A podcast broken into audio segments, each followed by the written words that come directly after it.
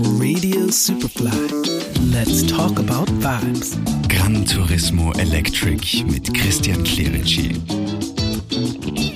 Alexandra, als Geschäftsführerin von Falstaff Profi bist du genau als Medium und Magazin an jenen dran, die in Unternehmen die Entscheidungen treffen müssen, wie stelle ich mich auf im Wettbewerb, was Mobilitätswende betrifft. Aber es ist vor allem ein Bereich, in dem es um Genuss geht. Inwieweit würdest du sagen, ist die österreichische Hotellerie und die Gastronomie schon so weit, dass sie die Mobilitätswende als Asset erkannt hat? Und wie viel Freude steht da im Gegensatz zu unternehmerischer Notwendigkeit? Ich glaube, da ist noch unglaublich viel oder ganz, ganz ein großes Potenzial gegeben. Ich glaube, wir stehen da noch ganz, ganz am Anfang, sollten es nicht sein, aber ich glaube, wir stehen wirklich noch am Anfang, weil es zum Teil noch nicht ganz erkannt wurde. Wir haben es heute schon angesprochen, was es für ein Asset ist. Und man darf jetzt nicht vergessen, Österreich ist ein Tourismusland. Ähm, wir leben die Gastlichkeit. Wir sind schon so oft Role Model gewesen für, für uns, was wir haben, was wir bieten. Die große Chance, die es jetzt dahinter auch noch verbirgt ist, wir könnten jetzt auch wieder Vorreiter sein. Wir könnten zeigen, dass der Tourismus absolut nachhaltig gestaltet werden kann. Das würde nicht nur eine neue Gästeschicht anlocken, sondern es würde auch unserem bereits vorhandenen oder unserer bereits vorhandenen Gästeschicht eine neue Welt eröffnen. Wir könnten sensibilisieren, wir könnten inspirieren, wir könnten ähm, unsere Gäste in der Hand nehmen und zeigen, was für neue Wege es gibt. Aber der Punkt, der noch wichtig ist, wie es für den Mitarbeiter wirkt. Ein Mitarbeiter entscheidet sich heute nicht mehr für ein Unternehmen und das wissen wir jetzt schon alle. Work-Life-Balance ist wichtig, faire Bezahlung ist wichtig, über das müssen wir nicht mehr reden. Heute will man für ein Unternehmen arbeiten, mit dem er sich identifizieren kann. Und diese Werte, und das zeigen zig Umfragen in Mitarbeiterbefragungen, diese Werte sind auch wichtig, dass man sieht, mein Dienstgeber, dieses Hotel steht für nachhaltigen Tourismus, steht für nachhaltige Mobilität. Damit kann ich mich vielleicht selbst identifizieren oder ich kann es auch als Benefit, vielleicht also als Benefit davon profitieren. Und das ist einfach ganz, ganz wichtig, aber das muss noch etwas mehr in die Welt getragen werden. Das eine ist die Information darüber, das andere ist das unternehmerische Risiko bzw. die Entscheidung. Also wir haben uns auch schon als Partner kennengelernt bei der letztjährigen Förderung ähm, des Klima- und Energiefonds. Da habt ihr uns schon einmal mit eurem Netzwerk unterstützt. Und da haben wir uns in einem Hotel eingefunden, das über eine Viertelmillion Euro in Ladeinfrastruktur investiert hat. Was ist deine Erfahrung im Umgang mit euren Kunden und euren Partnern? Das ist keine Entscheidung, die man einfach so trifft, sondern da muss man Vision haben. Weil wenn das schief geht, ähm, hat man ein Budget in den Sand gesetzt, das sich nicht einfach zurückverdienen lässt wenn da keiner Laden geht. Also inwieweit würdest du sagen, ist die Branche schon bereit dazu, in dieses Risiko zu gehen? Sie ist natürlich bereit, aber gerade mehr denn je ist man natürlich vielleicht manchmal nicht so risikofreudig zu investieren.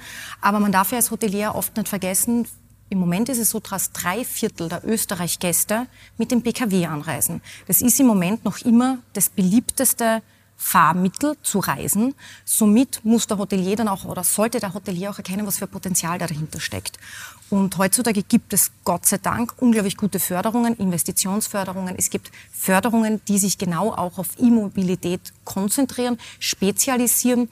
Es fehlt vielleicht hin und wieder auch an dem Wissen, dass das bereits alles möglich ist. Aber die Entscheidungsfreudigkeit ist, sobald man den Benefit erkannt hat als Hotelier, ist definitiv gegeben. Gott sei Dank. Mir kommt vor, dass sozusagen die Attraktivität eines Gästebetriebes, der nicht nur vordergründig mit Nachhaltigkeit wirbt, immer höher wird. Wenn wir keine Ladeinfrastruktur bauen, dann kann der Gast zwar zu uns kommen, aber wenn er nicht weiß, wie er wieder wegkommt von uns, was eigentlich jetzt dem Reiseziel widerspricht, dann wird er gar nicht erst kommen. Wie kommunizieren wir aus deiner medialen Expertise heraus am besten über diesen Wandel? Wie man kommuniziert, man sollte versuchen zu kommunizieren auf allen Ebenen, die einem heutzutage zur Verfügung stehen. Sei es über Social Media, sei es, sei es wirklich über die klassischen Medien, die es gibt. Man sollte wirklich jeden Weg wählen, der nur irgendwie möglich ist.